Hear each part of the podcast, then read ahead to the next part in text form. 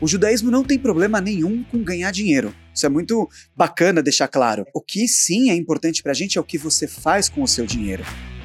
Vamos, vamos levar para as pessoas que não importa se ela tem uma estria, mas se ela está saudável para estar tá como um bom, um bom CEO, um bom diretor, um bom funcionário, um bom pai, um bom. quer que seja, você tem que ter saúde para fazer as coisas boas. Uhum. E não porque o mercado fala que tua coxa tem que estar assim, teu bumbum, seu. Não, não tem. E se você quiser muito isso porque vai te fazer feliz, você também pode buscar. Não tem problema nenhum. Eu tenho treino para isso também, porque todo mundo tem que ser feliz eu fiz a bariátrica, eu fui para academia, eu comecei a mudar minha vida. Eu falei, e as pessoas que não têm esse start? Uhum. Então, entende a dor da pessoa, vai estudar o mercado, traga o bem, faça o bem, e acho que tudo é uma consequência. É mais do que empreender com propósito, é empreender com conhecimento de causa, Sim. que você sabe, Sim, cara, isso aqui é uma dor tremenda. É. Né? É. Sim. Faça o melhor naquilo que você pode fazer. Olá pessoal, bem-vindos a mais um Superlógica Talks, o podcast de empreendedorismo e tecnologia da Superlógica. Eu sou André Baldini e estou aqui com meu parceiro, Marcelo Kuma. Grande André.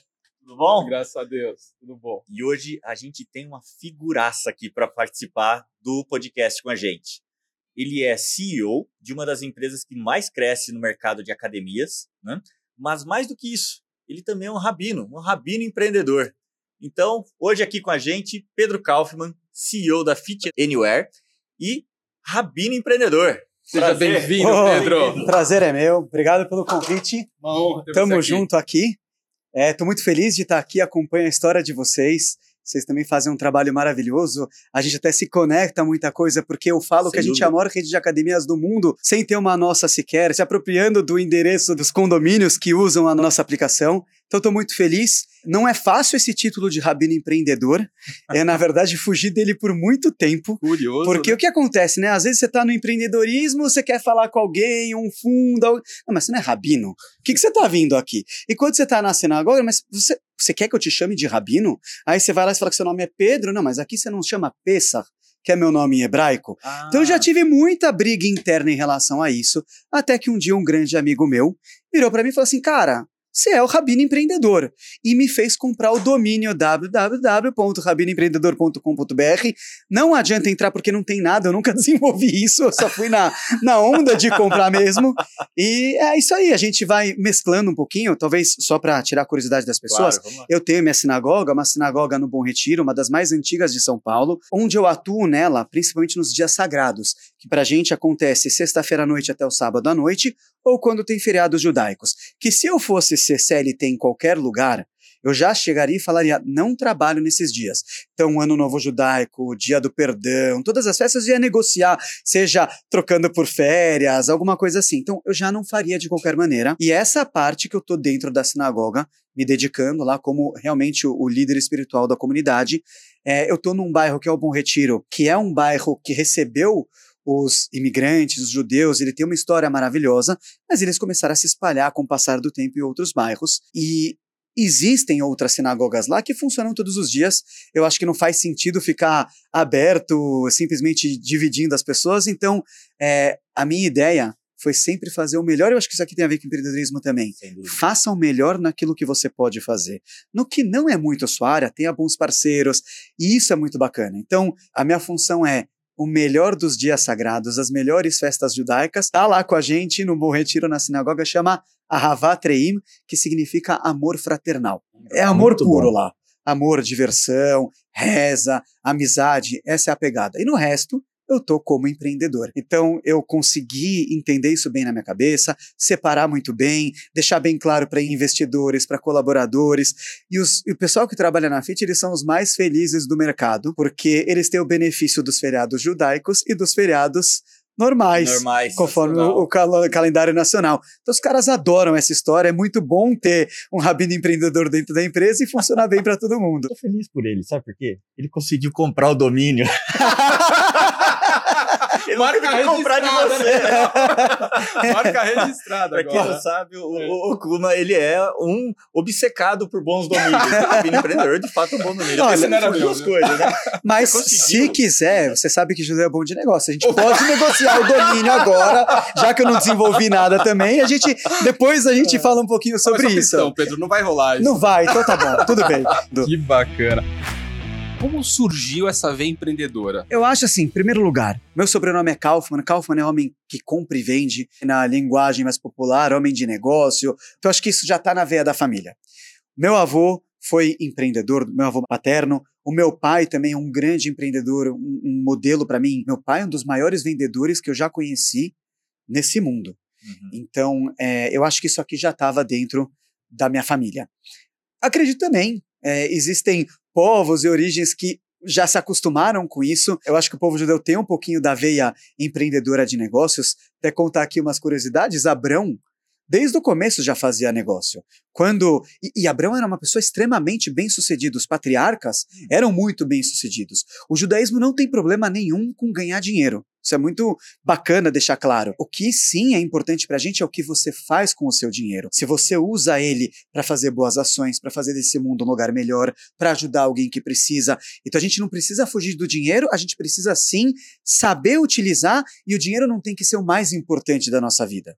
Ele pode fazer parte da nossa vida. Estava contando de Abraão, quando ele teve que enterrar sua esposa, ele já negociou compra do lugar em Hebron. Então, tudo isso faz parte da história judaica. E eu acho que está aqui na veia assim. É um pouco complicado, eu acho que essa mistura rabino e empreendedorismo não é fácil. Uhum. O que eu acho que é legal também, né? A gente hoje empreende e a gente aprende saber que vão ter fases na nossa vida. Sim. Em algum momento, queira Deus, eu possa vender a FIT, eu vou fazer uma transição, alguma coisa assim, de repente eu posso voltar a me dedicar mais para a sinagoga só. Então, eu digo assim um pouco diferente. O meu pai, quando começou a empresa dele, o meu avô era sempre aqui, é empresa, é empresa da família, são os nossos negócios.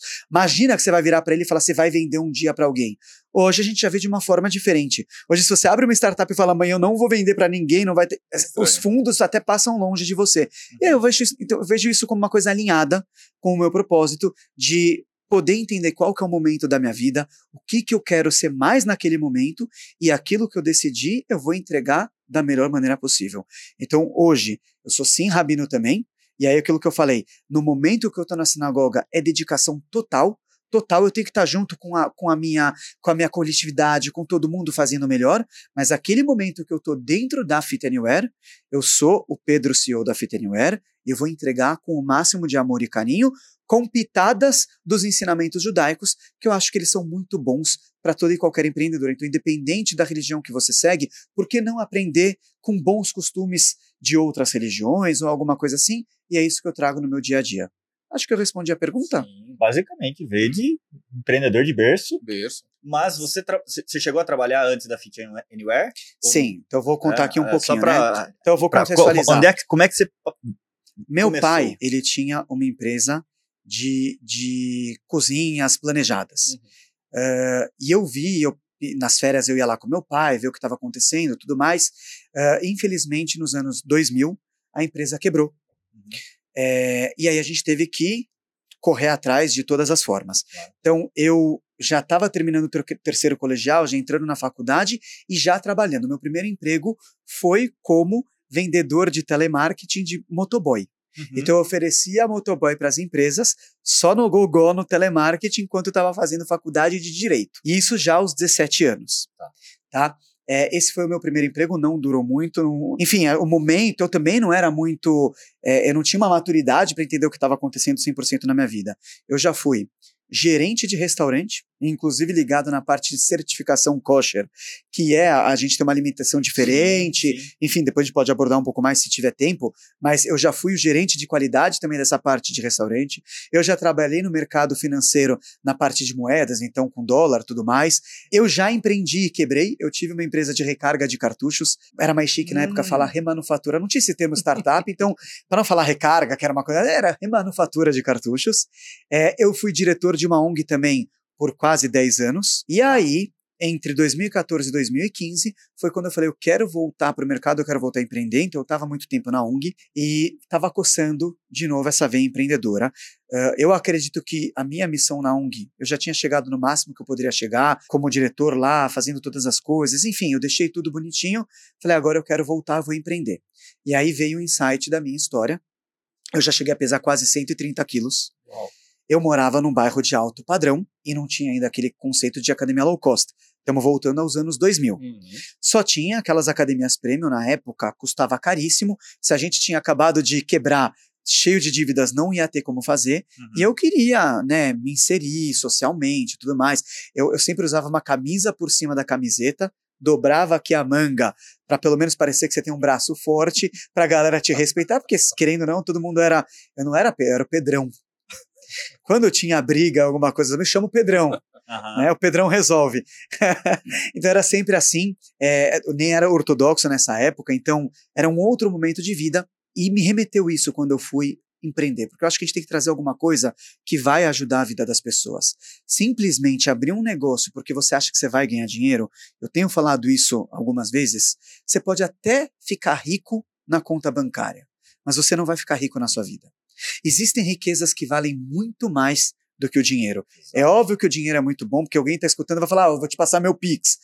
Todo mundo quer ter um certo conforto, quer ter a segurança para passar para sua família. Enfim, a gente, a gente quer, somos seres humanos e Deus nos fez num mundo material para que a gente tire o melhor das coisas materiais e que a gente usufrua delas também, não tem nenhum problema. Uhum. Eu acho que a gente pegar uma tecnologia e gravar aqui um podcast, passando uma mensagem para alguém, fazendo bem, é sagrado isso também. Ah, tá ligado com a tua empresa, com a minha empresa? Tá. Vamos levar nossa marca, até porque a gente quer levar o bem para as pessoas. Então, eu acho que assim, tem que ter essa mescla, por isso que, de novo, voltando, eu vejo que o Rabino e o empreendedorismo hoje fazem muito sentido Uhum. tem que ter um, um- tem que saber separar muito bem as coisas, mas eu, eu acho que é isso. Então, sempre teve na minha vida, eu busquei alguma coisa que foi a minha dor. Quando lá atrás eu não podia fazer uma academia, meu prédio começou a colocar uma multiestação no salão de festas, e aí eu descia, eu olhava para a multiestação, ela olhava, olhava para mim, a gente não falava a mesma, mesma língua. Tinha uma relação muito próxima. Nenhuma. Na verdade, ela falava, sai daqui, meu. e era um negócio meio assim. Então, me remeteu tudo isso. Para explicar um pouco né, da minha. É, 2005, eu fiz a cirurgia bariátrica. Era, estava começando é, esse conceito. Eu consegui me reeducar. Eu sempre gostei de esporte. Então, fui lutar boxe, eu jogava bola, tudo mais. E aí, realmente, eu cheguei naquele shape incrível de 75 quilos. Maravilhoso, quando de repente, pum, casei. Casei, a gente dá uma desandada. Eu brincava mais antes jogando a culpa na comida da, da minha esposa, mas é a coisa mais injusta do mundo. A comida dela é maravilhosa e saudável e ela briga direto comigo, come direito, então eu não posso nem mais de brincadeira só pra cutucar. Mas eu acabei meio que me desleixando e aí eu cheguei nos 90 quilos.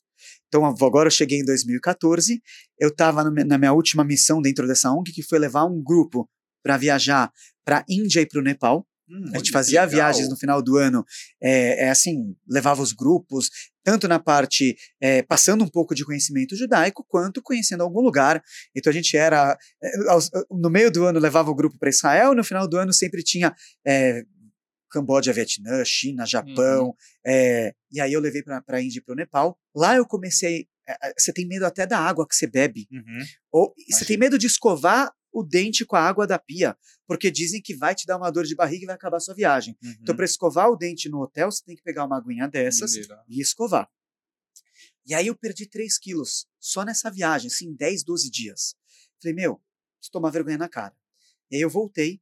é, geralmente eu gosto de pegar uma casa em algum lugar mais isolado e ficar com a minha família. Eu tenho, graças a Deus, cinco filhos maravilhosos. Então, como a vida é muito corrida, eu faço questão de 15 dias, pelo menos no ano, ter um momento de qualidade, de conexão. Então, eu faço o café da manhã, o almoço, janta, eu lavo louça, eu trabalho mais nas férias do que fora, Uhum. porque eu acho que minha esposa merece também é, esse carinho e atenção. Não que eu não ajudo no resto do, do, do ano, tá? Só para deixar claro, eu sou a favor que todo homem ajude na sua casa, não tem isso. Mas nas férias, é, eu gosto muito de comer também, né? Eu já pesei 130 quilos.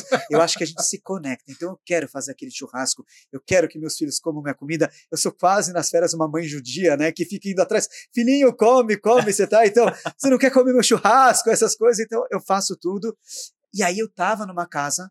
Eu falei, pô, perdi peso, vamos lá. E comecei a correr, exercitar todos os dias. Só que eu já tinha passado por essa reeducação. Eu fiz a bariátrica, Uhum. eu fui para academia, eu comecei a mudar minha vida. Eu falei, e as pessoas que não têm esse start? Uhum. Nem todo mundo consegue ir para uma Índia, para um Ne- é. Nepal e ter essa inspiração e gostar. Eu gostava de jogar bola. Então, vamos começar a trazer uma solução para as pessoas.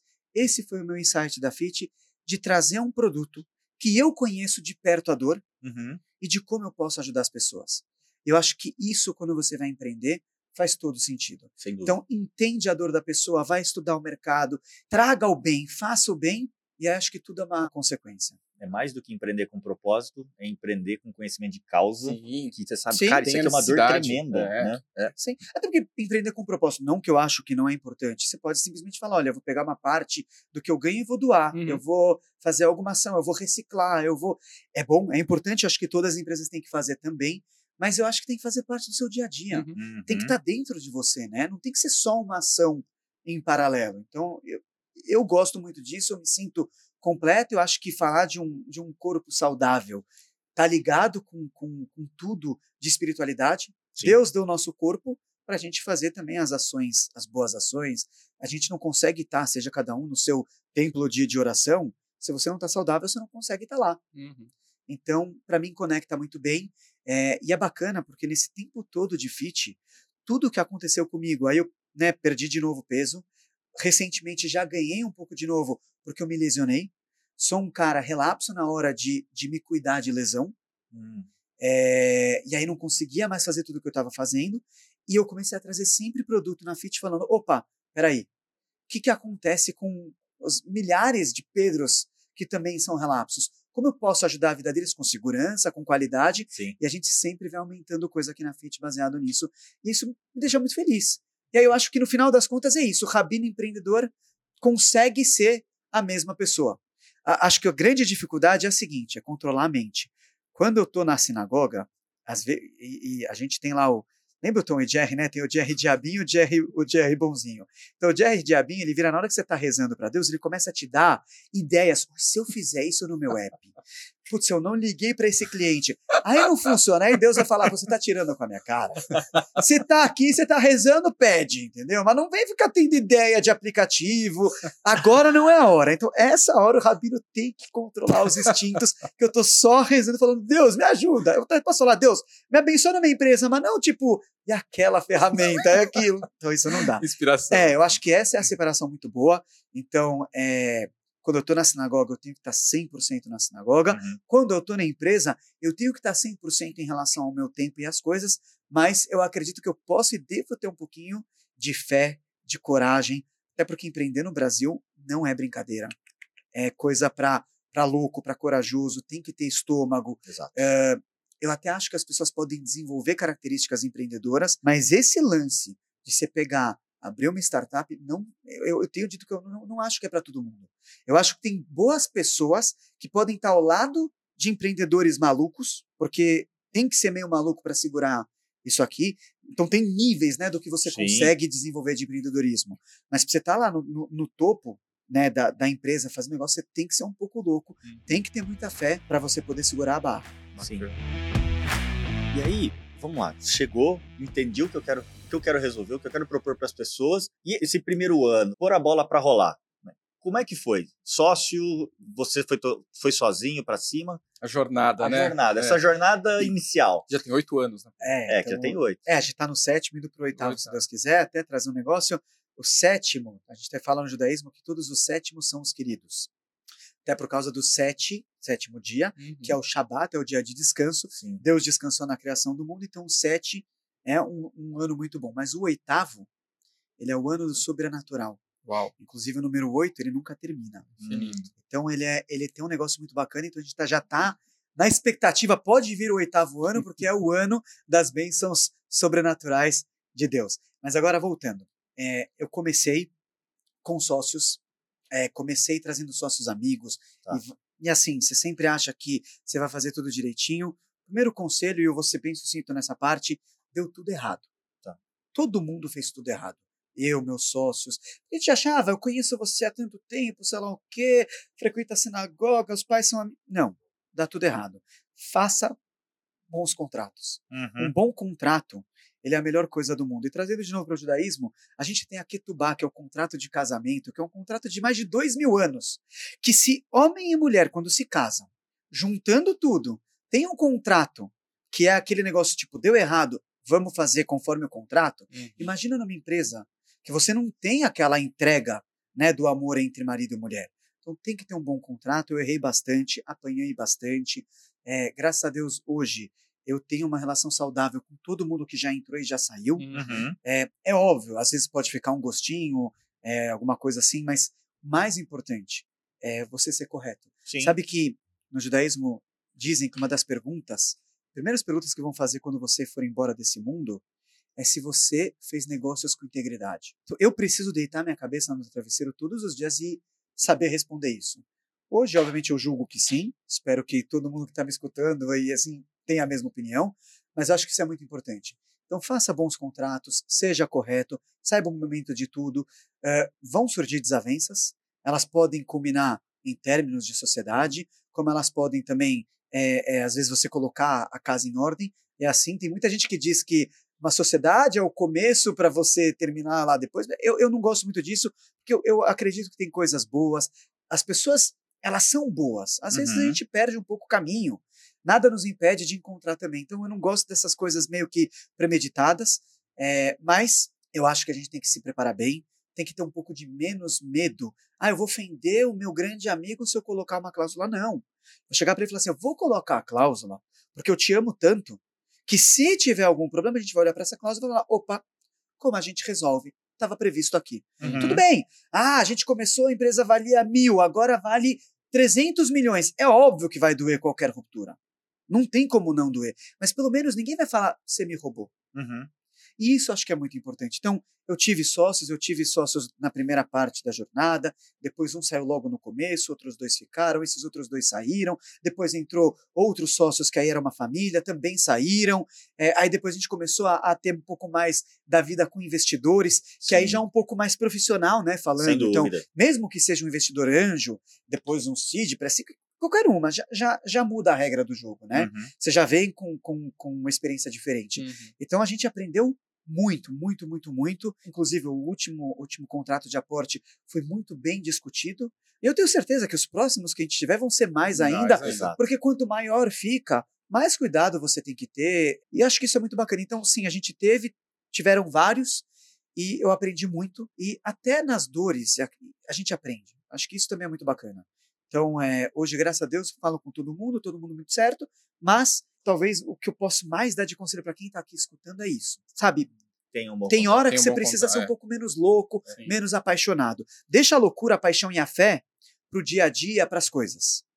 Mas entre amigos, faça direito. Aliás, Bacana. acho que entre amigos faça mais até do que quando você não conhece Sim. alguém. Perfeito. Eu, eu endosso, eu passei por isso né, antes de Superlógica e tudo mais, e eu endosso o que você está falando, Pedro. É muito importante. É muito importante. Muito importante. Mas e o produto? Produto. Então, assim, o é, que, que aconteceu? A gente estava inspirado na época, 2014, começou a ter aquele totem de autoatendimento nas academias. Sim. Que ele tirava aquele extrato bancário, sabe? Falando o teu treino é, é esse aqui. Mas ele vinha num papelzinho, realmente, eu brinco extrato bancário, porque vinha um papel de banco falando, treino A, você vai fazer supino, isso e aquilo. Agora, para quem não sabe o que, que é um supino, como que você faz? Uhum. Então, quando você está numa academia, principalmente não era uma academia low cost, numa academia com serviço, é fácil, porque o personal vai estar tá lá com você, vai estar tá explicando, vai estar tá corrigindo o exercício. Eu fui numas academias dessas e falei, opa, peraí. Aí comecei a estudar. Nove a cada dez prédios hoje sobem com academia entregue. Sim. É uma tendência gigantesca. Sim. Os que não têm, brigam o tempo inteiro em reunião de condomínio. Como a gente muda o salão de festas, a sala kids, vamos fechar uma parte aberta e fazer uma academia. Vocês conhecem isso aqui muito Sim. bem também.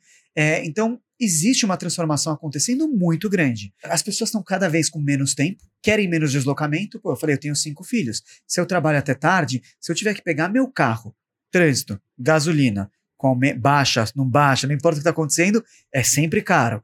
Quando você está na rua, você tem a chance de bater o carro. Quando você tem a chance de você bater o carro, você tem a chance de ter um cara bêbado, ou também de ter um cara maluco, ou de um milhão de coisas. Então, a gente parece simples quando a gente faz o nosso pitch, que a gente fala muitas vezes, mas você ter um deslocamento mexe em comodidade e segurança. Uhum. Então, peraí. Se nove a cada dez prédios querem ter academia, se as pessoas estão cada vez realmente. Isso era antes de pandemia, né? uhum. né? Estão ah. cada vez mais preocupadas com seu tempo, qualidade de vida.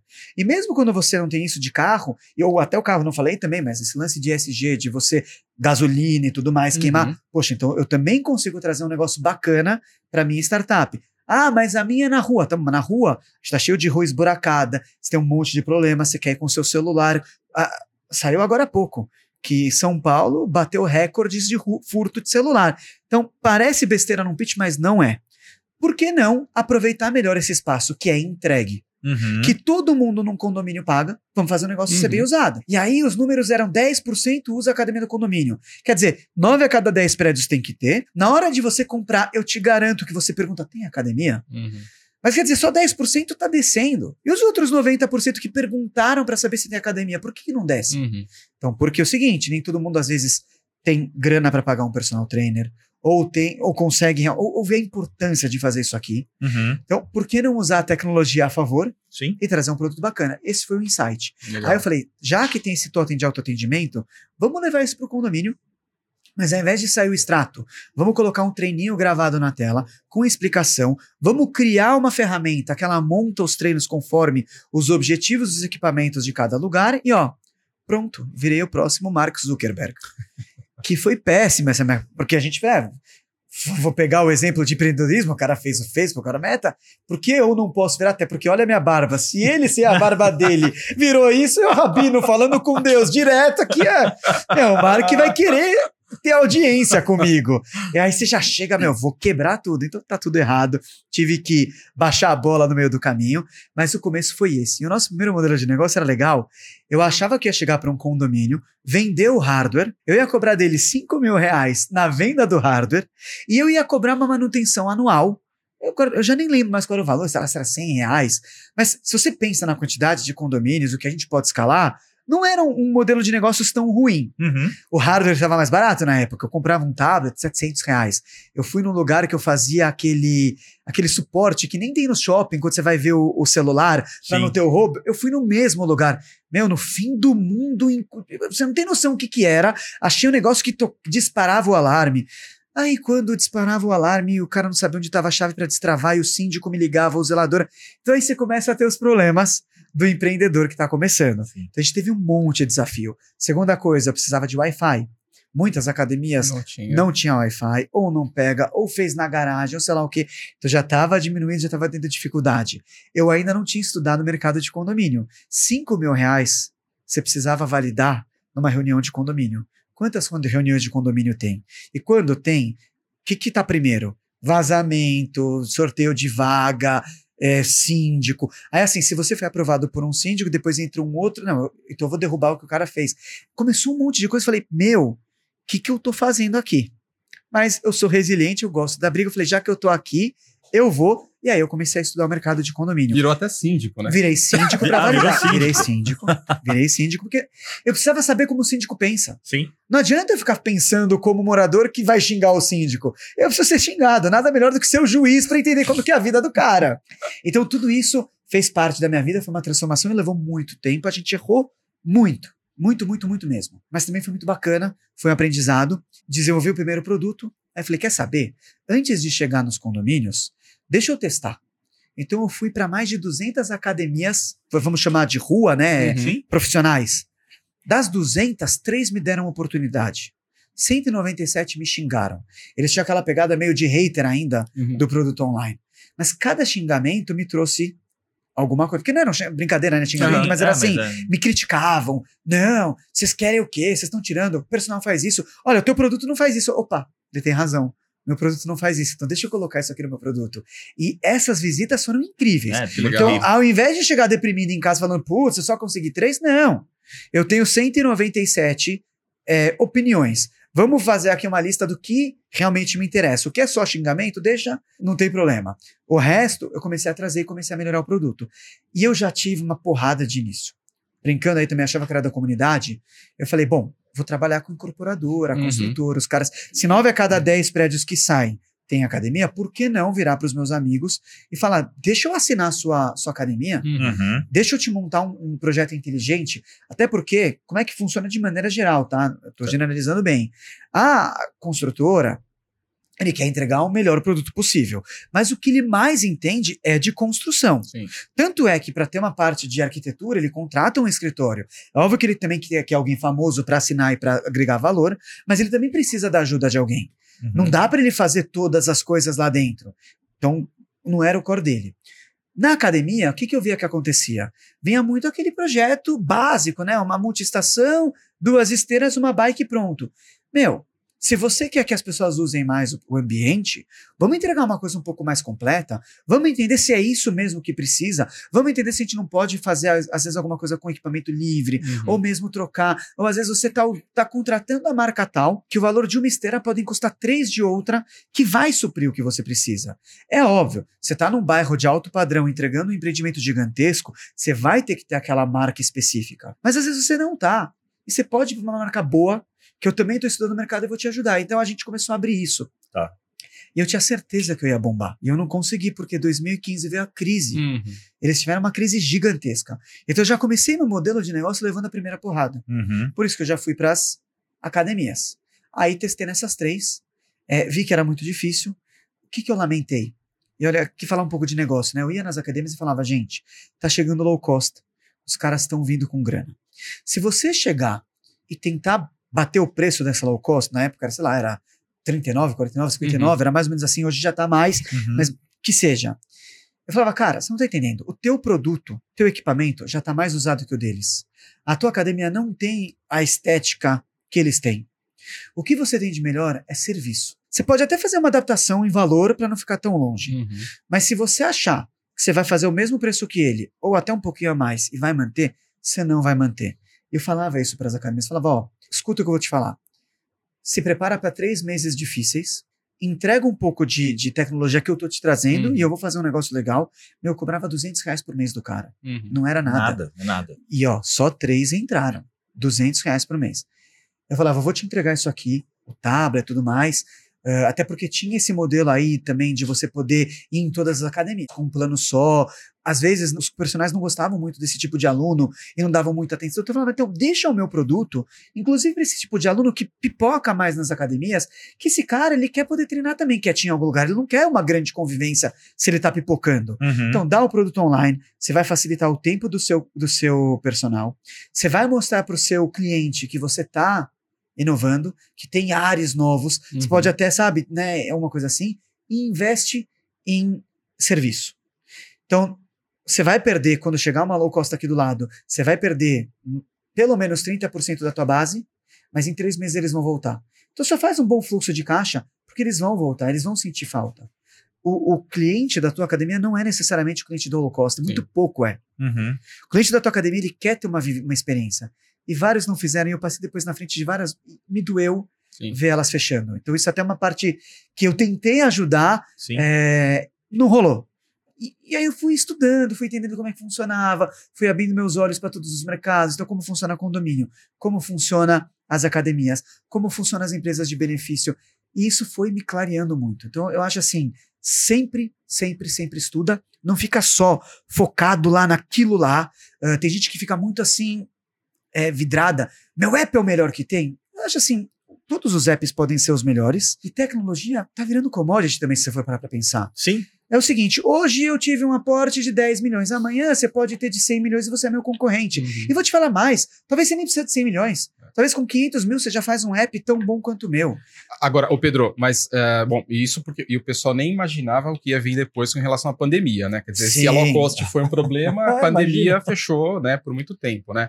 Agora, na tua trajetória, você teve realmente que reinventar várias, Várias vezes, vezes, o teu negócio, né? E como é que você manteve, né, assim, a, a cabeça no lugar para ter tempo de respirar e pensar, cara, que, como que eu vou reinventar aqui esse negócio, né? E como que foi a, a pandemia ali para para Fit? Você me conheceu em 2017. É. Eu não tinha um fio de barba branca. Então, só para começar, pra você entender que acho que tenho pelo menos um fio de barba branca para cada ano e cada mudança de business plan que a gente fez.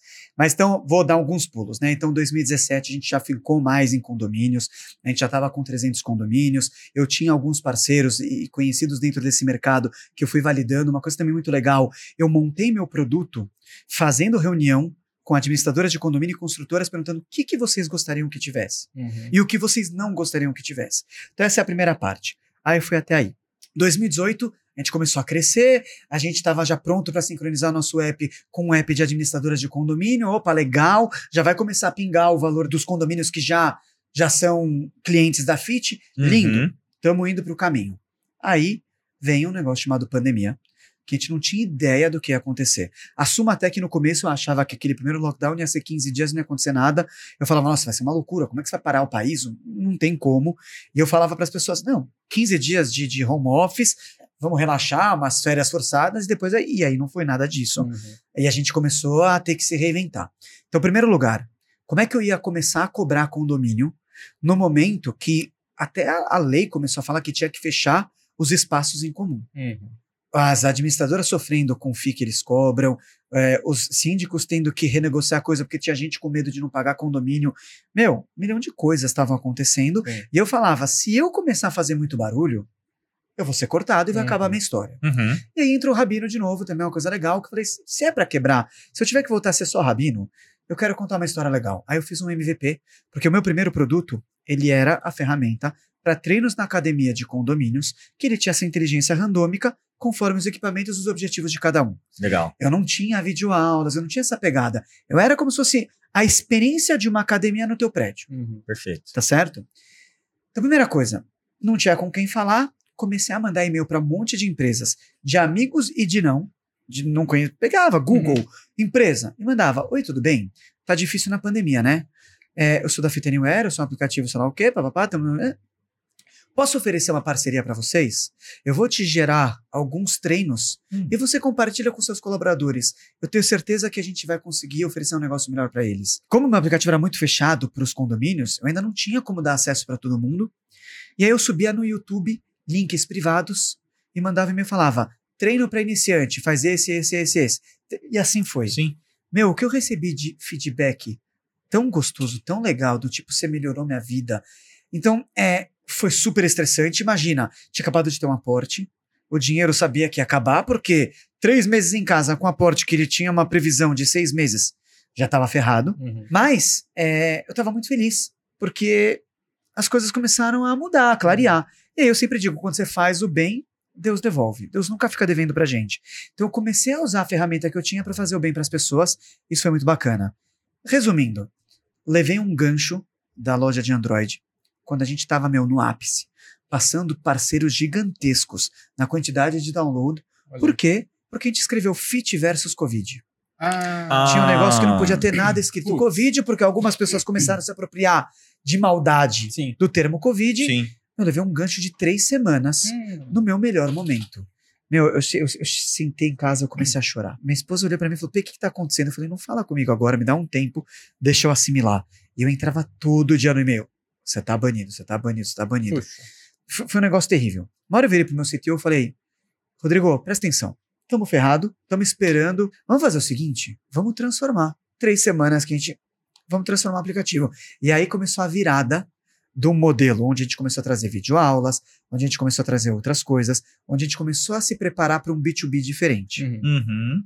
Então, assim, em silêncio a gente começou a trabalhar e aí a mudar todo o nosso aplicativo. Então, acho que essa talvez, Marcelo, foi a principal mudança, porque foi no momento mais difícil da humanidade, Uhum. de um gancho gigantesco e que a gente tava com uma expectativa gigante, porque, pô, estão falando bem da Fit Anywhere e de repente, pum, foi mal, sumido o negócio. Sim. E aí a gente começou passo a passo fazendo toda essa transformação. A gente teve nesse momento, passou isso resolvido, a gente começou a sincronizar, mais de 40 administradoras de condomínio sincronizando o app com o nosso, a gente deixando esse produto de treinos na academia pronto para eles utilizarem como diferencial. E assim, investindo mais no treino em casa. Sim. Então eu peguei no meio da pandemia, eu tinha um amigo que viajou, ele tinha uma casa de campo, falei, bro, você pode me emprestar seu apartamento? Posso, pra quê? Cara, eu preciso gravar videoaula, eu preciso fazer um apartamento sem ter ninguém. E assim, o apartamento ele do jeito que tava. Passei uma vassoura, se a, se a parede tava suja não tem problema, sei lá o que, porque assim, vamos gravar de pessoas normais para pessoas Com normais do jeito que der. Uhum. Passamos um dia gravando. Meu, Que fiquei legal. feliz, gravamos 20 videoaulas, negócio assim novo. e aí começou essa história de transformação. Legal. Só que nisso eu também falei, o que, que eu vou trazer de videoaula? Aí mais uma coisa bacana. Minha esposa desesperada, cinco filhos, homeschool, um apartamento não é gigante. Minha, minha casa era, era, era, era um- uma coisa de louco. Uhum. As crianças no né, gritam, cantam, sei lá o quê. Uma hora eu peguei minha esposa chorando no banheiro, porque ela não estava dando conta de tudo. Porque minha, minha esposa também é professora. Uhum. Então ela tem cinco filhos, a gente tinha que cozinhar para todo mundo fazer acontecer. Eu, no momento mais difícil, me fechei na varanda e falei: Meu, eu preciso trabalhar porque senão como é que a gente vai se virar aqui? Aham. E aí eu falei, então vamos trazer treino pais e filhos? Uau. Então trouxemos treino para kids. Segunda coisa, vamos trazer treino para idoso? Eu não tô vendo meus, meus avós. Será que eu não posso fazer alguma coisa para ajudar a vida deles? Vamos trazer treino para terceira idade. Que legal. E a gente começou a trazer um monte de transformação, e aí foi. Aí a gente trouxe a inclusão, então eu trouxe treino para cadeirante. Depois me empolguei mais, trouxe treino de balé com a única bailarina amputada do Brasil. Uau. Sabe, a gente foi trazendo coisas. Já queria ter trazido para deficiente visual, Aham. mas eu, eu quero trazer uma coisa um pouco mais robusta. Eu não quero simplesmente um treino que é mais falado. Uhum. Eu quero uma coisa um pouco mais estudada. Então eu, eu segurei um pouquinho mais. Tá. E aí vai indo. O que aconteceu de 300 condomínios?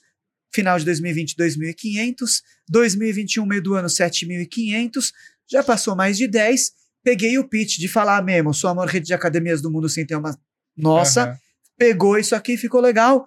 Peraí, eu tinha 300 condomínios pontos pro, né, que, eu, que Podia tinham para faturar. E agora, o que eu faço com os outros 9.700? Uhum. Ou eu cobro só desses 300 e não cobro do resto? Porque entrou na base esses condomínios sem anuência necessariamente do condomínio. Aham. Quer dizer, você, como usuário, quis ter esse aplicativo, cadastrou seu condomínio para ter uma experiência conforme os seus equipamentos, Sim. mas eu deveria ter que che- chegar no seu síndico, fala, tudo bem, seu fulano, sou da Fit Anywhere, eu tenho aqui, olha, 20 usuários do seu condomínio, é, eu vou bloquear, mas para não bloquear, eu vou começar a te cobrar. Como é que eu vou fazer isso com mais de 9 mil condomínios? É Uhum. impossível fazer isso aqui. Uhum. É. Sem falar que parte deles eram condomínios que não tinham academia.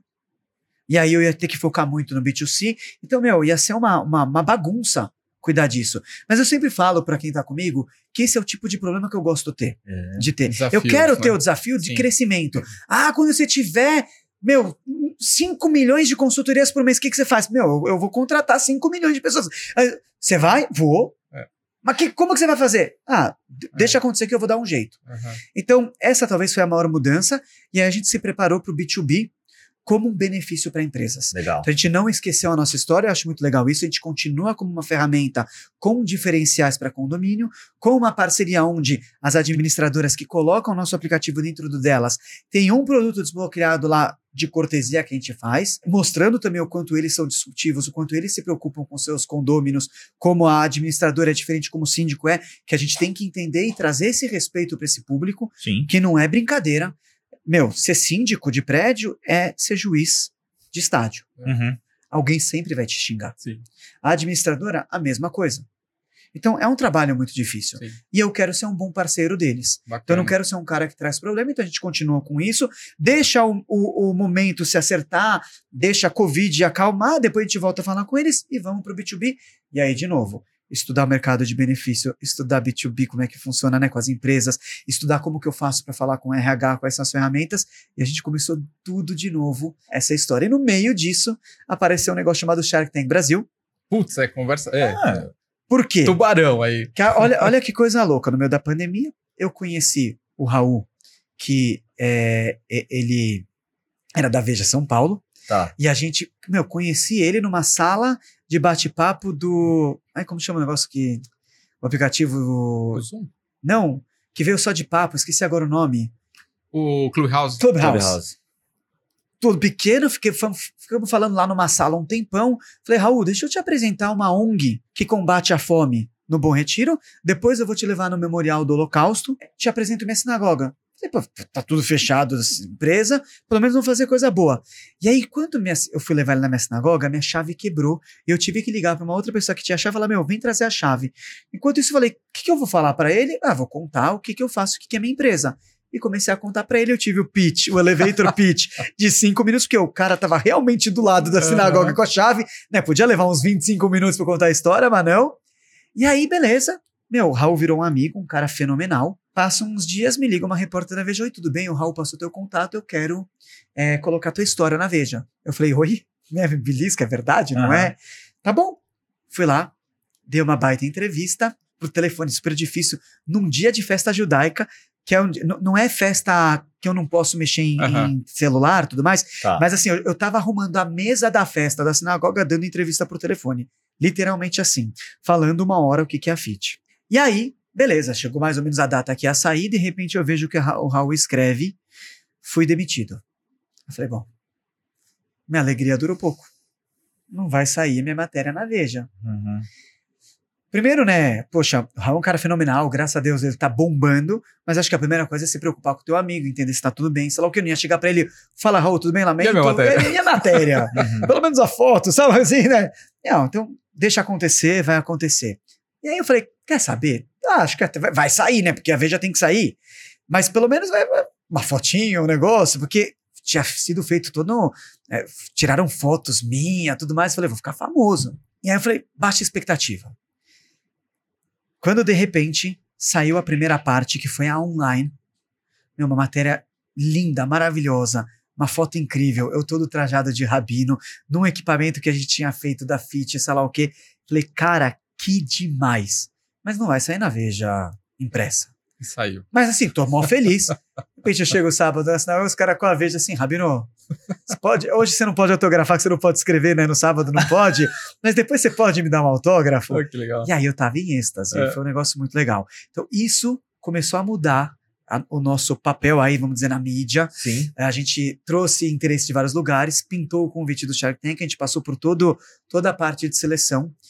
É, eu tava no momento de começar a migrar pro B2B de novo, mas até legal, porque a FIT foi construída B2B2C. Aham. Beleza. É, Então, isso é legal. É Ah, legal explicar. É. Então eu comecei falando, eu vou fazer parceria com a administradora de condomínio ou com construtora incorporadora, eles vão né, me usar no bom sentido como uma ferramenta, e eu chego no prédio, pô, quantas pessoas moram nos prédios? uhum. Simples, legal. Então, esse era o meu modelo de negócio. Veio a pandemia, já não podia falar com os prédios, durou mais do que a gente imaginava. Meu, preciso transformar meu produto e para transformar e ficar com um bom produto, preciso pensar no consumidor final. Uhum. Depois eu volto. Então, nesse momento, eu falava: preciso trazer produtos e ver como que é a experiência do cara que baixa meu app e começa a usar sozinho, esquece condomínio, esquece empresa, esquece tudo. Depois, para manter o negócio de pé, porque o meu modelo, de, o meu segmento é o seguinte: 70% dos brasileiros que começam a treinar para até o terceiro mês. 70. 70 dos que começam a treinar. Ou seja, o custo de aquisição de clientes é altíssimo. Ah, eu vou colocar, vou colocar dinheiro em rede social. Sim, mas é alto.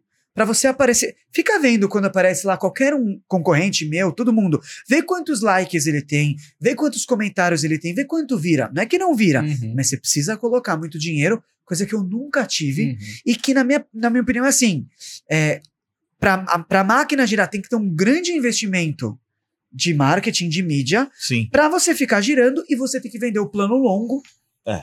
para pagar a conta. Que é um pouco também do, do, do do modelo low cost. Uhum. Você vai vender, vender o plano anual, ou o plano, sei lá o que, que você usa todas as academias que tiverem, e você sabe que a grande maioria não vai usar. Eu não quero ser isso. Porque eu quero resolver a dor da pessoa realmente. Eu não estou criticando os Uhum. outros Sim, negócios, aham. eles têm. Cada um tem as suas coisas, e eu. É, O meu estudo é sempre superficial, porque eu não tô lá do outro lado. Mas assim, não é o que eu quero. Eu não acho justo eu vender um plano de 12 meses se a maioria vai usar três. Então o que, que eu fiz? Comecei a pensar, como eu posso ser disruptivo? Ah, eu posso ser no modelo de cobrança. Uhum. Mas eu não posso devolver o dinheiro pro cara se ele comprou de 12 meses e eu já coloquei no meu fluxo de caixa que eu vou ter esse dinheiro pingando. Aí o cara me pede daqui três meses o dinheiro de volta, eu quebro. Uhum. Então vamos fazer o seguinte: vamos criar um negócio chamado FitCash. FitCash é a moeda da Fit, onde eu devolvo em crédito para a pessoa usar quando ela quiser aqui. Tá, mas e aí? Então vamos criar a maior prateleira de produtos no mercado. O que quer dizer de produtos? Então ele tem que ser para todos os momentos da vida da pessoa. Tem que ser desde o cara que é iniciante, avançado, intermediário, alguém que quer uma consultoria, alguém que quer comprar um produto por um mês, por dois meses, por três meses, por um ano. Então vamos organizar a casa, porque isso aqui é, é bastante coisa, tem Uhum. muito desafio. E a gente ainda tá aprendendo hoje em dia muitas coisas, tá? Uhum. Mas basicamente é o seguinte: o que, que eu fiz? Trouxe um produto chamado Fit TV. Fit TV é uma, como se fosse uma televisão que passa videoaulas diferentes, mais de 25 modalidades, de segunda a sexta, das 6 da manhã às 10 da noite, com reprises finais de semana. Tá. Baita produto de marketing para te trazer, para vender e tudo mais, e que eu consigo, inclusive, ter um valor acessível para as pessoas. Ele custa no consumidor final é, mensal 12 reais por mês, Uhum. é bem acessível. Sim, Se você comprar no, ano- no anual, ele sai 6. Pô, legal, tô trazendo uma discussão legal. sim. Mas ele tem suas deficiências, quer dizer, você tem que conseguir fazer aula naquele horário, Uhum. porque é a televisão passando. Beleza? Isso é um produto. E, vamos explicar. Então, se você comprou ele anual porque você quer pagar metade e usou dois meses, não tem problema. Eu vou te cobrar, ao invés de seis reais cada mês, vou te cobrar 12, eu vou te cobrar os 24, que é o que você usou, e vou te deixar em crédito o restante Uhum. para você procurar outro produto na minha galeria que te Sim, atende te no momento que você quiser. Legal. Então, ou seja, eu não tô abusando de você, Uhum. foi em comum acordo. Você Claro. quis o produto mais barato Sim, porque sim, você sim. quis, você utilizou pra ver se você gosta. Você não vai numa loja de camisa e fala, eu vou usar um mês, eu vou na festa Vai pra ver se eu fico bonito e depois eu devolvo. Não. Legal. Eu tô alinhado com tudo isso. E a gente foi trazendo. Então, eu trouxe vídeo aula que eu vendo ela e ela é pra sempre do cliente. Então eu vendo ela por 8 reais, ou eu alugo por 4 e é por 30 dias. Aham. Eu trouxe a consultoria online, onde é um produto mais premium. É, ele continua sendo online, mas tem uma, uma, uma consultoria com o personal. Ele Uhum. pergunta, ele faz anamnese, ele faz tudo com você. Você tem contato direto com ele e ele vai montando o seu treino. E eu tenho as ferramentas que eu já tinha do passado, que eu tinha desenvolvido, que até hoje nós somos únicos. Então, esse negócio de entender qual é o equipamento, de mostrar quem está na academia, o que está acontecendo, só nós temos. E os treinos é, com os nossos vídeos, que foi aquilo que a gente fez lá atrás. Para quem estava treinando em casa e não tinha equipamento, entrou aqui dentro de novo. Legal. E aí a gente foi trazendo isso e foi fazendo a disrupção. A combinação de, de quatro desses produtos, tirando só a consultoria, virou o que a gente chama Fit Plus, que eu vendo como benefício para RH. Que legal. Então a empresa pode contratar para os seus colaboradores. Com isso, todo, todos os seus colaboradores já têm acesso sem pagar um centavo a mais, que também é uma disrupção no mercado de benefício de saúde e bem-estar, onde o colaborador não precisa pagar. Uhum. Já que o meu modelo é online, por que não estender para dependente? Afinal de contas, você tem seu colaborador, se alguém que mora com ele não estiver feliz, também é ruim o desempenho dele na empresa. Uhum, uhum. Então vamos estender, o meu é online, é, o meu custo é muito, muito menor, muito mais fácil de lidar, Sim. e a gente vira mais humano também. Se ele quiser contratar uma consultoria com desconto em folha de pagamento, a gente faz um valor também melhor, com 33% de desconto no plano trimestral, todo mundo sai feliz. Legal. E aí, essa foi a primeira transformação e que começou a pegar. A mais recente foi: ok, tem um produto legal que fala de saúde e bem-estar, por que não marketizar isso? Por que não levar para outras empresas? Vamos criar desafios? Desafio é um negócio seguinte: se eu falar que você não consegue beber essa garrafa de água em 3 segundos, você fala, óbvio que eu consigo. Ou você fala, tá, em 5 eu consigo.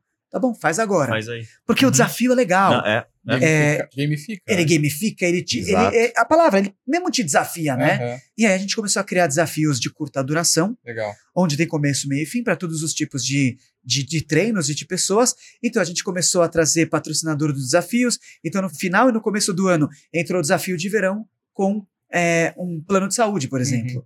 Que é muito legal, onde o plano dá, deu acesso para todos os seus clientes e a gente poderia vender esse desafio para os nossos clientes também, subsidiado uma parte pelo plano. Sim. E aí começa a vir um monte de coisa. A gente está vindo agora com, com campanha de gift back. Então, empresas Hum. que tenham a ver, por que não oferecer é, um gift back para o teu cliente?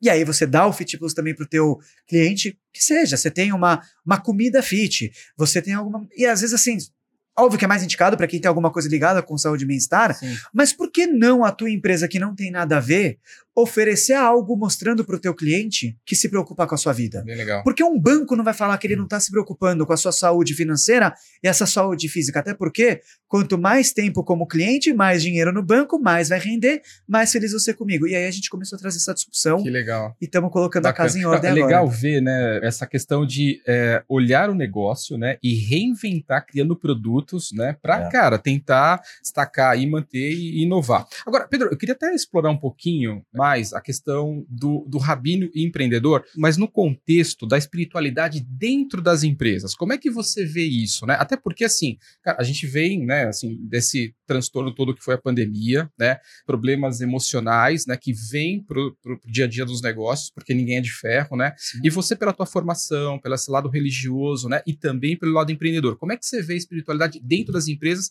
nesse momento que a gente está vivendo? Perfeito.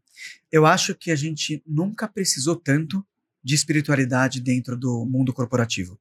E acho que independe de qual que é a sua religião, até porque quando a gente fala de espiritualidade, a gente fala de Deus. Uhum. Quando você fala de Deus, existe um, religião. qualquer religião não. E tem aquele negócio que assim, eu posso te enganar quando você não tá vendo, mas Uhum. Deus tá vendo tudo. Sim. Então eu tenho que ser uma pessoa correta em tudo que eu faço, tá certo? Então quando você tem Deus no seu coração, a tendência é que você se preocupe, preocupe um pouco mais com certas atitudes e seja uma pessoa melhor. Eu falo isso porque às vezes as pessoas criticam, ah, tem um líder religioso que fez esse ato, fez aquilo, fez aquilo. É, primeiro, saiba que alguém, alguém ortodoxo que faz um ato errado, talvez se ele não fosse, ele podia ser até muito pior do que ele foi, é, do que ele, né, do que o ato dele. Então, a gente não tem que misturar as pessoas e Deus, e a gente tem que entender que todo mundo é falho. Uhum. Mas agora vamos para a tua pergunta. O que, que eu acho? Uh, eu acho muito bacana quando a gente vê as pessoas entendendo um pouco mais a necessidade, às vezes, de um home office. Mas isso não significa que eu. E, e nem na FIT, que acho que tem que ser 100%, e cada empresa vai ter a sua forma de lidar. E, de novo, o respeito é o que é, é mais importante. Uhum. Mas por que, que eu trago isso? Entender, às vezes, que uma mãe ela de repente deu à luz e ela precisa estar um pouquinho mais lá, lá perto de casa, ou que a gente precisa às vezes dar um pouquinho mais de atenção, já se conseguiu comprovar que às vezes o tempo que a gente perde num deslocamento, a gente não perde em produtividade na empresa e a gente consegue ter uma qualidade de vida melhor. Isso também está ligado com espiritualidade, Uhum. porque entender aquilo que está acontecendo do outro lado. Uhum. Não é mais simplesmente só, só tem meta, se só tem isso, só tem aquilo. Não. Existe um ser humano que foi criado por Deus como eu, que pode ter tido ou não a mesma possibilidade, seja ela social, de, de, qualquer coisa para estar onde ele está. Uhum. E eu preciso também fazer o bem para essa pessoa. Então, eu acho que isso aqui, em primeiro lugar, é muito bacana. Segundo, quando você traz essa questão de espiritualidade, de saúde mental, de saúde com o corpo, você está melhorando a, a convivência entre as pessoas dentro da sua equipe. Não só tirando o melhor daquela pessoa, não só dando para ele uma oportunidade dele também descobrir aquilo de melhor que ele tem, como também o entorno, tudo que acontece. Uhum. Vou até um pouco mais longe. Hum. Acho que as empresas têm que trazer o conceito de doação, sim. Por que não fazer uma ação onde você vai distribuir uma comida, onde você vai distribuir um cobertor, onde você vai fazer algum, algum tipo de coisa? O mundo está precisando. A verdade, eu acho que a gente tem que trabalhar, tem que produzir. É verdade que as empresas têm que lucrar e as pessoas têm que estar aqui. E sim, todo mundo gosta de ter o seu celular, o seu carro, suas coisas. Faz parte, é é crítica zero a esse modelo. Uhum. Mas acho que se eu só for atrás do dinheiro, o dinheiro vai correr de mim ou eu vou ser um escravo do dinheiro. Então a espiritualidade é isso também. É você ter a sabedoria de como você lida a respeito ao próximo, Uhum. do de como você quer que seja o ambiente da sua empresa e de como você quer que seja a sua vida. E eu vou falar mais, eu sou pai de cinco filhos. Qual é o legado que eu quero deixar para os meus filhos? Uhum. Eu acho que é muito importante. Claro, é muito legal meu filho falar que ah, esse foi o cara mais rico do Brasil. Não, não é isso. É legal, é. Vou estar no Google lá bonitão, vou. Mas e se meu filho falar, meu, cara, meu pai foi um cara fora da curva. Meu pai foi um cara que fez o bem. Eu perdi meu pai faz dois meses e meio. Eu falo que meu pai é um cara que fez muita boa ação, é um cara que se reinventou, é um cara que quebrou e os últimos dias da vida dele estourou de vender. Ele virou representante comercial de produtos pet. Hum. Meu, você não tem noção. Meu pai, porque ele faleceu, é, ele, ele trabalhou até o dia 15. Ele estourou de comissão nesse mês, vendendo só até o dia 15 e já se preparando para uma, uma cirurgia gigantesca que ele ia ter. Ou seja, é um baita de um exemplo. É, eu sentei num- numa, numa reunião Uhum. entre amigos, já 30 pessoas. Foi uma noite que se dedicaram para falar do meu pai. Hum. E ó, ó, teu pai me fez isso, teu pai me deu aquilo, teu pai sei lá o quê. Você nem sabia. Nem sabia. Eu não tinha noção. Eu- muita coisa eu Uhum. sabia, mas outras não. E é isso que eu acho que eu quero. Que- que eu acho não, e é isso que eu quero. Uhum. E eu gostaria que as lideranças pensassem dessa forma. Então, sim, todo mundo quer e pode ter os seus, seus gostos, as coisas, suas extravagâncias, mas pensa no próximo, né? Faz o bem, pensa como você pode ajudar. Então, poxa, eu tenho a Fit Anywhere, onde eu posso ajudar as pessoas? É, de repente, dando um pouco do meu aplicativo de graça para alguém? Eu cheguei a fazer isso. Uhum. Eu cheguei e aí depois entrou o patrocinador. No momento mais difícil, eu ofereci acesso da Fit Anywhere para hospitais onde as pessoas estavam na linha de frente. Enfermeiros, De, de Covid. de do Covid, claro, legal. pô, esses caras não conseguiram uma academia. Uhum. É até perigoso para eles irem, porque eles lidam com isso. Meu, vai treinar em casa. Você tá destruído, mas, meu, treina, porque para você é bom, pro teu paciente é bom. Sabe, você te- cada um tem que pensar o que você pode fazer de melhor. Então, eu acho que tá completamente alinhado. É óbvio, a gente tem que saber separar as coisas. Eu não vou chegar na minha empresa e falar, ó, aqui todo mundo é judeu, todo mundo tem que acreditar. Não, não, pera. Tem que-. É, não tem nada disso. É respeito, é trazer o conceito de espiritualidade e incentivar como um líder espiritual também. Eu sou povão, eu brinco, falo que é Corinthians, eu sou corintiano, a gente. É Aí, nóis. Baldini. É nóis. Vai, Corinthians. Vai, Corinthians, sempre. Mas assim, Não, sem Não tava comentários, combinado. não vou não fora do nada. script. Não tava Segue, o combinado, jogo, né? segue o jogo. Mas eu acho assim, é bacana, então eu também quero mostrar que um líder ortodoxo, ele é povão, ele Uhum. brinca, ele joga bola, ele dá risada. Meu, a galera fala mesmo tudo, brinca, tudo mais. E tem que ser assim. Até porque a gente não tem que criar muros entre as pessoas, sabe? Ah, Já, já tem de uma vez falando pra mim, Rabino, você pode me abençoar? Eu falei, eu posso, mas a minha bênção e a tua é a mesma. Eu não sou um ser diferente. Acho que a minha bênção vai pegar bem pra você, porque Deus gosta quando um ser humano faz o bem pro outro e pede pelo outro. Então, se eu pedir por você e você pedir por mim, Deus vai falar, pô, esses caras são legais. Antes de pedir por eles mesmos, eles estão pedindo pelo outro, então vai ajudar os dois. É muito nesse sentido. E é isso que eu acho que tem que ser. Então a gente tem que quebrar muros, quebrar barreiras, todo mundo é igual, todo mundo vem da mesma maneira. Ah, eu- a pessoa tem uma deficiência. Não, ela também é igual, ela é um ser humano. Ela tem Boa. uma alma. Ela, sabe, ela tem vontades. E acho que é esse tipo de espiritualidade que eu acho que tem tudo a ver. Eh, faço um, um- não é uma crítica, é um chamado. Muita empresa quer lacrar certos assuntos, Uhum. que eu acho importante a gente chamar atenção, sim. Mas não é só você mudar a sua logo, mudar, não. Faça na prática. Quando Uhum. você tiver respeito por todos os seres humanos, isso de todos os lados, Uhum. a gente vai ter um mundo melhor. A gente tá, eu não vou entrar muito nisso, que eu sei que é polêmico, Sim, sim. a gente está num momento muito difícil de política, certo? A gente vai ter eleições. Tem dois polos se batendo.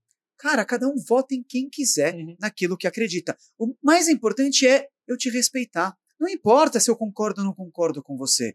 Quem subir lá vai fazer o melhor e nós temos que cobrar juntos como população depois. E isso da religião, isso em todas as coisas que a gente tiver na vida. Então, se a gente tiver o respeito verdadeiro, a gente vai, vai precisar muito menos de ações. Eu sei, claro, é mu- muito difícil você falar humanidade, não é todo mundo que tem esse tipo de visão. Tem os extremistas, tem a verdade também, mas só que, onde eu quero chamar atenção é põe na prática. Uhum. Hoje na FIT, eu sempre falo para o meu pessoal, falo, a gente é muito mais por na prática o respeito e as coisas do que qualquer outra coisa. Sim. E isso eu fico muito feliz. Não. Então, claro, você é uma grande empresa, você faz barulho, vai lá, chama, faz campanha, faz o que for.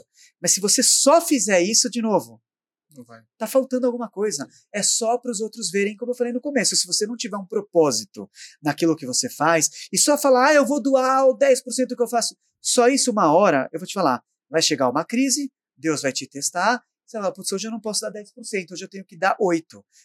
E Aí você vai perder um pouco, hoje é só 5%. É, hoje, tá, o máximo que eu vou dar é uma mentoria. Hum. Você vai dar uma mentoria o quê? De contar como você só se ferrou? Então não funciona assim. Então eu acho é tem que ser na prática. Uhum.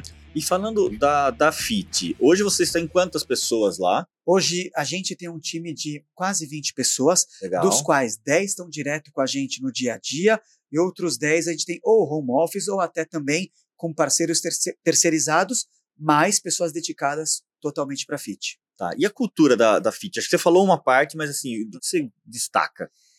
Olha, essa talvez é uma das perguntas mais difíceis que eu já escutei nos últimos tempos, eu vou te explicar por quê. Hum, eu ainda estou reconstruindo isso. Tá. Porque por muito tempo, então, você me perguntou, até 2017, eu tinha sócios onde eu estava dentro de uma grande empresa Uhum. como um, um braço de tecnologia lá, como é startup. E era praticamente eu e, vamos dizer, uma sócia, e a gente tinha estrutura de toda a empresa para trabalhar. Então eu tinha que seguir o que eles estavam fazendo. ok. 2018 eu entrei no Vale da Morte. Uhum. E aí esses sócios saíram. Eu, então eu falei assim, quer saber, já que eles estão saindo, eles eram os investidores, eu vou começar do zero. Tirei todo mundo, não tinha, né, mas assim, a gente ficou só eu. Aí eu entrei num processo de aceleração com um cara que vocês vão conversar, chamado Paulo Maitá, que é um ser Bluefields. humano fenomenal da Bluefields.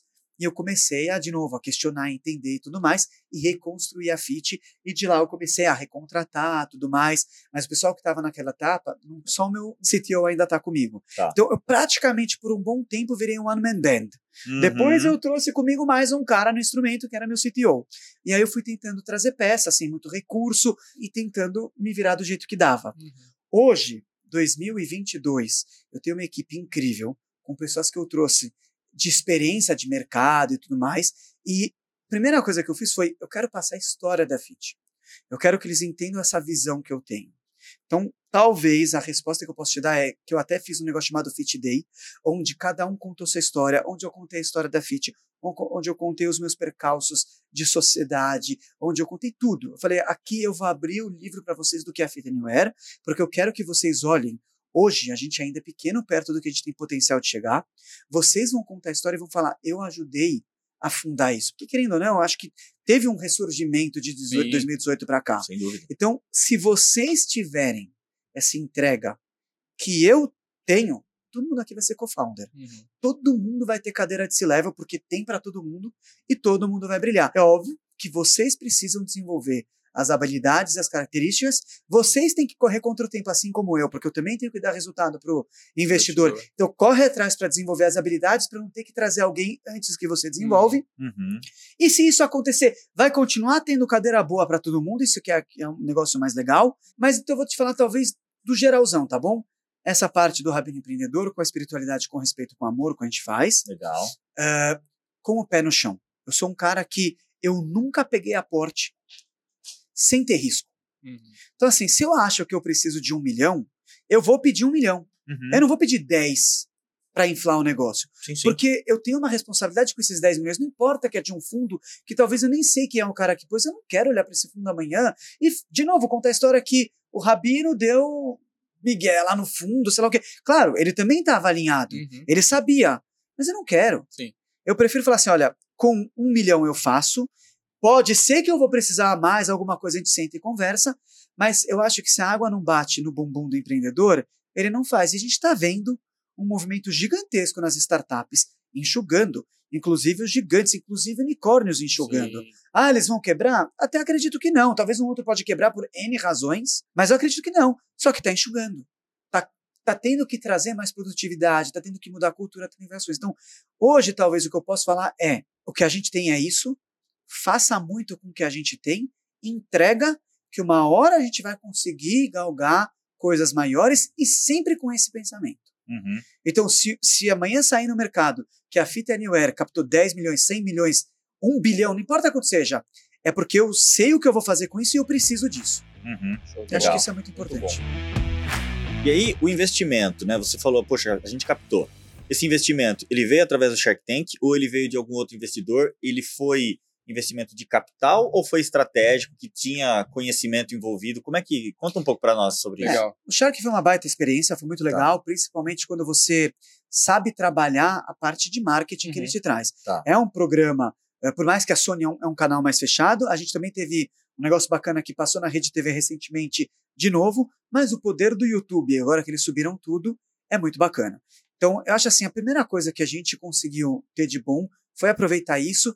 E é até legal, como lá eu falei muito B2C, pouco uhum. B2B, até na edição aconteceu isso, para a gente também foi ótimo. Uhum. Porque, beleza, agora quando eu vou vender para as empresas, eu conto minha história e só preciso explicar um pouquinho mais uhum. o que funciona para eles. Essa é a primeira parte.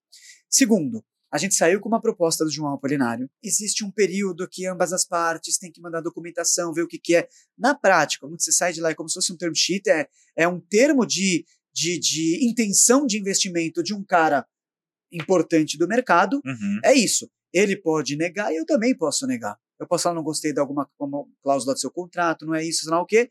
Então a gente foi conversando, foi vendo, chegou uma hora que eu tinha que tomar minha decisão e eu tinha uma proposta de um outro fundo uhum. recém-formado, com pessoas, inclusive, que eu conheço, inclusive com uma pessoa que ele tinha sido um anjo anterior. E eu falei, pô, que legal.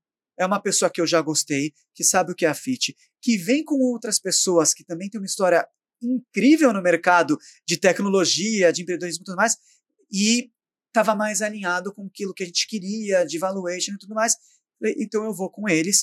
É, e acabei optando por seguir com eles. Então hoje a gente tem um fundo que foi recém-formado de pessoas, é, pelo menos boa parte desse fundo né, que encabeçam, é, entendem muito bem o que, que é, nos deram a liberdade, discutiram com a gente de uma forma assim muito bacana. Uhum. Então eu mostrei o business plan, o que eu vou fazer com o dinheiro, e eles chegavam e falavam assim: olha, acho que esse caminho não é muito legal. Me fez pensar, ótimo. É esse tipo de sócio investidor que eu preciso. Legal. E aí a gente está nesse momento onde eu preciso correr atrás, entregar aquilo que a gente programou. Estamos correndo que nem louco. Talvez algum fio de barba branca surgiu aí depois disso, porque, de novo, não é um aporte que entrou no meu bolso e que eu estou tranquilão aqui, não. Eu continuo correndo atrás, continuo fazendo, A água tá batendo no bumbum. Aham. A única coisa é que, assim, eu tô num barco um pouquinho mais confortável com a água batendo. Legal. E essa é a ideia. Muito bom. Rendeu, hein? Rendeu, mas rendeu. Agora- Eu tô- agora- Eu tô, vendo aquele dólar ali. O que, que é Putz, verdade. Conta pra É, gente. aí. Conta pra gente que que é? sobre essa nota de dólar. É o seguinte: esse dólar é muito importante para mim, tá? Tá até plastificado Tá para não. plastificado. Eu vou explicar para vocês. Eu, vocês perguntaram de rabino. Eu sou rabino de uma linha racídica. Linha racídica é uma linha mística, inclusive muito da, da, da Rússia, ligada a toda essa parte da Europa, que tem um líder chamado Rebbe de Lubavitch. Lubavitch é a cidade eh, da Rússia, que se chama Cidade do Amor também. É, e virou o maior movimento judaico do mundo. São mais de 6 mil rabi- rabinos afiliados ao movimento que tem suas sinagogas e suas ONGs no mundo inteiro. Então eu sou um dos 6 mil escolhidos para estar dentro dessa, vamos dizer, dessa, eh, dessa comunidade, né? Onde a gente tem como característica passar o amor, respeito para todo mundo, onde a gente aproxima todo tipo de judeu do mais afastado ao mais ao, ao mais ortodoxo, ao que sabe todo mundo igual, todo mundo com o mesmo tipo de respeito. Não só isso, onde a gente tem o respeito por todas as outras religiões também, passando a mensagem que são os sete mandamentos de Noé, ou seja, quando a gente teve o dilúvio, o mundo estava todo de ponta cabeça. Parte dos dez mandamentos são os sete mandamentos de Noé, para que a gente tenha um mundo com respeito. Então, é não matar, não roubar, não cometer adultério, essas coisas básicas. Uhum. Então, a gente passa essas, essas mensagens. O meu líder foi muito próximo de Ronald Reagan, presidente dos Estados Unidos, assim, trocavam cartas o tempo inteiro. O Dia da Educação dos Estados Unidos é em nome do meu líder, que é o Rebbe de Lubavitch. E ele, aos domingos, costumava dar uma nota de dólar para as pessoas que passavam para conhecê-lo, Uhum. para pedir uma benção, alguma coisa. E essa nota, a ideia era que a pessoa desse para a caridade. Uhum. Então, é, ele estava incentivando e passando esse conceito de caridade. Como era uma nota que era dele, to- tocou, né, ele tocou, ele deu, tem um sentimento, uma coisa, inclusive, espiritualmente falando, tem histórias maravilhosas de pessoas que receberam esse dólar. A gente guardava o dólar, dava outro dólar para a caridade e ficava com a gente. Eu passei duas vezes na fila para receber e eu recebi dois. Quando eu fui sair com a minha esposa para conhecê-la, para casar, logo no começo eu falei: Olha, eu tenho certeza que eu quero casar com você. Inclusive, eu escrevi isso numa das notas. Falei: Eu estou te dando e você ainda vai me devolver porque eu vou colocar isso na nossa casa. Ela olhou para mim com uma cara: Meu, esse cara tem muita confiança. E realmente, graças a Deus, aconteceu. Hoje essa nota fica no meu escritório porque ela tem ainda. Eu acho que eu também quero no meu trabalho lembrar que eu sou o pai, que eu sou o marido, a responsabilidade que eu tenho Uhum. e ela me acompanha. Essa aqui é uma outra que fica também na minha casa e eu fiz questão de trazer aqui porque eu acredito o seguinte: todo empreendedor ele é um ser humano e a gente precisa fazer desse mundo um lugar melhor. Se a gente não tem isso, não funciona. Eu uso o chapeuzinho aqui na minha cabeça que chama Kipá para lembrar que eu sou até aqui, Deus está acima de mim. Eu tenho esses fiozinhos que eu fui inclusive no Shark Tank com eles para fora que eles lembram os 613 mandamentos, a, a conta toda aqui de nós e fios, dá, é, porque eles lembram todos os preceitos que eu tenho para cumprir, tudo que eu preciso fazer. Ou seja, todos os dias, tudo que eu faço, eu tenho que lembrar quem eu sou, para que que eu estou nesse mundo. Eu trouxe essa nota com essa, com, com esse significado. E aí eu vou trazer também um pouco, é, queria voltar uma coisinha para fit importante ligada a isso. Claro. O mercado fitness por muito tempo e ainda alguns vendem muito a questão do corpo perfeito. Quem, quem tem o corpo perfeito? Por que, que você é mais bonito do que eu, ou do que ele, ou qualquer coisa assim? Se você tiver uma barriguinha, por que, que e eu sou todo chapadão, por que, que eu sou mais bonito do que você? Se todos nós somos feitos pel- pelo mesmo Deus, sua imagem e semelhança, todos nós somos bonitos. Todos nós somos lindos. O que vai acontecer é que vai ter alguém que vai gostar mais de você, vai querer casar com você, se relacionar. E que bom que vai ser com você e não comigo, porque comigo vai ter uma outra pessoa que vai querer isso. E isso é maravilhoso. Eu tô falando assim na questão de atração física. Sim. Do- mas assim, é, e não só não é só isso que ma- mantém um casamento, tem que ser uma atração espiritual, tem um milhão de coisas juntas, tá? Então, só para deixar claro que não tô falando só do. Mas é, a gente tem que ter esse tipo de, de, de pegada. Agora, por que, que eu vou ficar olhando pro outro e falar, nossa, esse cara é gordinho, oh, esse cara é baixinho, esse cara é altinho, esse é o desengonçado? Eu não gosto disso. E o mercado vende muito esse negócio de corpos perfeitos. Uhum. E a gente combateu um pouco isso. É óbvio, marketing, eu não vou colocar a pessoa que de repente putz, não vai vender. Não, tudo bem, eu entendo. Existe ainda uma coisa que a pessoa tem que olhar, tem que querer ser, tem que parecer. Tá tudo certo. Mas vamos falar de saúde e bem-estar. Uhum. Vamos, vamos levar para as pessoas que não importa se ela tem uma estria, mas se ela está saudável, para estar tá como um bom, um bom CEO, um bom diretor, um bom funcionário, um bom pai, um bom. que quer que seja, essa pessoa é boa. Você tem que ter saúde para fazer as coisas boas. Uhum. E não porque o mercado fala que tua coxa tem que estar assim, teu bumbum, seu. Não, não tem. E se você quiser muito isso porque vai te fazer feliz, você também pode buscar. Não tem problema nenhum. É, eu tenho treino para isso também, porque todo mundo tem que ser feliz. Se te faz feliz buscar esse caminho de vida, ok, seja feliz. Se o seu caminho é um pouco outro, então a gente tem essa abordagem muito bacana. Eu acho que essa mensagem do meu líder e essa forma sempre me trouxe. Então, eu, hoje eu não estou no meu melhor shape, eu estou realmente lutando contra lesão, eu estou tentando voltar. E às vezes a pessoa, nossa, você que é o CEO da Fit Anywhere? Sim, eu não sou o personal trainer da Fit Anywhere. Eu sou o CEO. Eu acho que eu tenho que trazer aqui a, a, a mensagem, eu tenho que realmente passar um negócio legal, eu tenho que lutar para me cuidar com certeza absoluta, até porque eu tenho uma missão muito grande na minha casa, na minha comunidade e tudo mais. Mas é isso, eu não preciso ser o cara que estou dando treino, não. E acho que isso é muito bacana. Então, eu estou alinhado com o meu propósito, e isso vem desde o rabino empreendedor até o rabino que faz parte desse, desse que, eu, que eu brinco, a maior franquia do mundo, sem fins lucrativos, onde todo mundo está dando da sua própria vida. Imagina, rabinos na Ucrânia tiveram que agora largar tudo. Sinagogas gigantescas Sim. foram fugidos, refugiados, tiveram que ir para Israel Uhum. Porque eles estavam até o último minuto e não foram embora enquanto todos da comunidade dele não foram embora. Uhum. Então, é, isso é muito bacana desse movimento e acho que esse dólar representa isso, porque como um líder, então se você é o CEO, se você é o diretor de uma empresa, cara, se preocupa com quem está com você. É muito importante isso. Muito bom. Muito bom. Legal. Pô, super legal mesmo. Legal, né, Baldini? Pô, Pedro, muito bacana, né, assim, as referências, porque marido, pai de cinco filhos, rabino, empreendedor, Síndico. Síndico. Síndico. cara, mas eu acho que é tudo isso porque o cara é corintiano no final da história, que dá força. Então, eu vou falar uma coisa pra você. como- é batalhador, É lutador, hoje, hoje, eu, hoje eu tô sofrendo com sobrepeso, mas jogo pra caramba. Pode É. perguntar pros caras que você Pô, conhece aí. joga em também, que, né? que posição? Olha, ultimamente mais na zaga. Tá. Eu, eu, vou, eu vou me definir. Eu sou uma espécie de gamarra com vampeta. Uau! Só para deixar claro o talento futebolístico aqui. É um negócio Boa, assim. boa. Ah, e na hora de bater falta é um chicão. Eu coloco a bola onde eu quiser. Onde você quiser. Onde eu quiser. Poxa, Então, quem quiser vai ver no meu Instagram que eu faço uns desafios de chutar no travessão. É uma, duas, três. É rabino empreendedor também, perfil?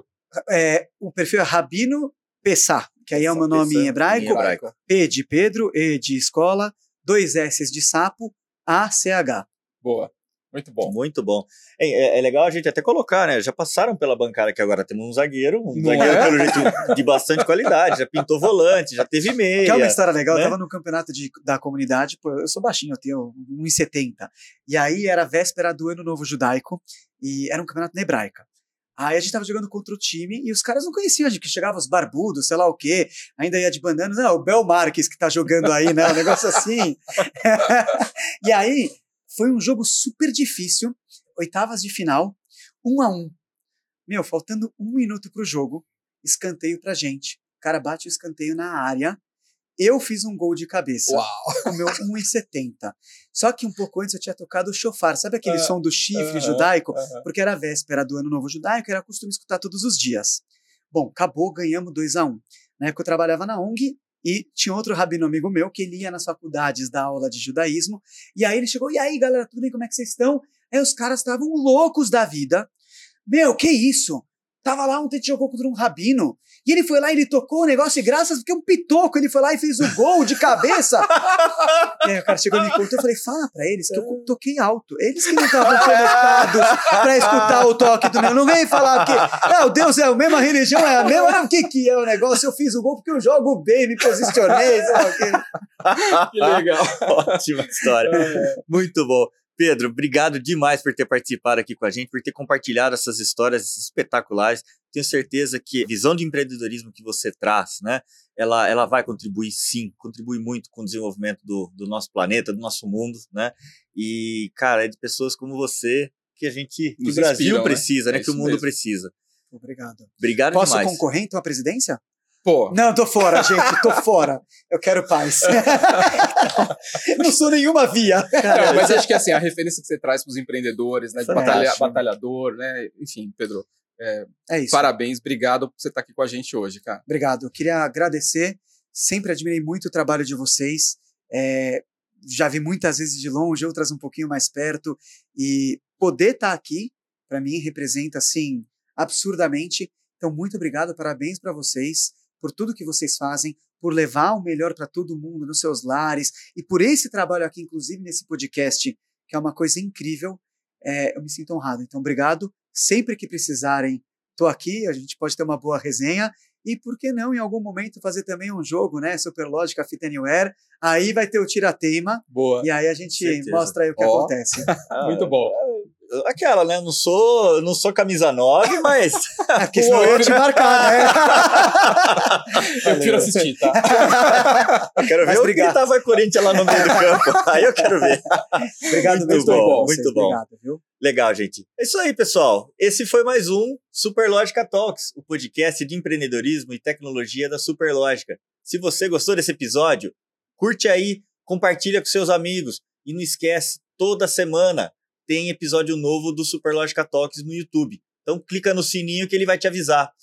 E é claro, se você conhece alguém tão legal quanto o Pedro, poxa, eu esperava muito desse episódio, mas foi fantástico, foi muito melhor do que eu imaginava. Não é uma é? conversa super agradável. Se você conhece alguém como ele, coloca nos comentários que a gente vai trazer a pessoa aqui para a bancada. É isso aí, pessoal. Obrigado. Ó, vou Valeu, falar um negócio. Quem der like Ó. tem a bênção do Rabino. Ó! Inscreve aí! Valeu, Pedrão. Obrigadão. Valeu.